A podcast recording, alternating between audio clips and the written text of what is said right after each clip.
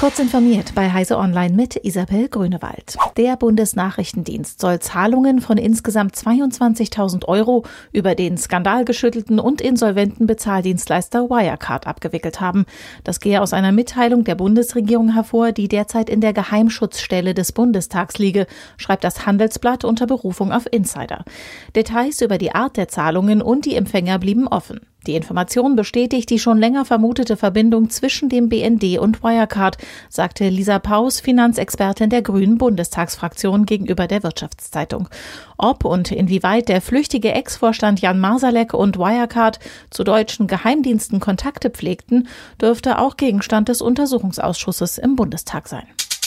Facebook wird nach der US-Präsidentenwahl am 3. November zunächst keine Anzeigen mit politischen Inhalten in den USA zulassen. Damit wolle man Verwirrung oder Missbrauch vorbeugen, teilte das Unternehmen mit. Eine große Sorge von Facebook ist, dass sich ein Kandidat vor Bekanntgabe der offiziellen Ergebnisse zum Sieger erklären und so das Wahlergebnis nicht anerkennen und seine Anhänger zum Widerstand aufrufen könnte.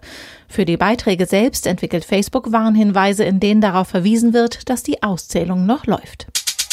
Die Verteilung von 10.000 Tablets an hessische Pflegeheime aus einem Corona-Hilfsprogramm der Landesregierung ist nahezu abgeschlossen.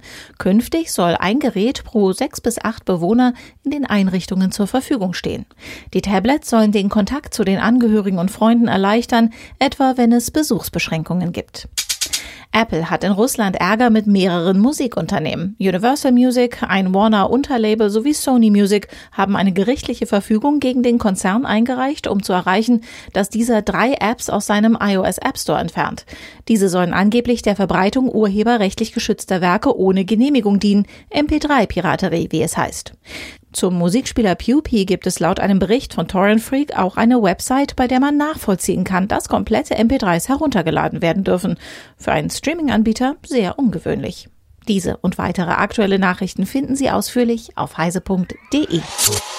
Werbung die Intel vPro-Plattform ist für Unternehmen konzipiert und weit mehr als nur ein Prozessor. Die umfassende Plattformtechnologie erfüllt nicht nur die Anforderungen ihrer IT, sondern auch die Wünsche ihrer Mitarbeiter. Die Intel vPro-Plattform vereint erstklassige Leistung, hardwarebasierte Sicherheit, moderne Fernverwaltbarkeit und Stabilität, sodass sie Unternehmensproduktivität beschleunigen, Daten besser schützen und von überall ihre PCs verwalten können. Gehen Sie auf intel.de slash more with vPro und erfahren Sie mehr. Intel vPro Plattform. Build for Business.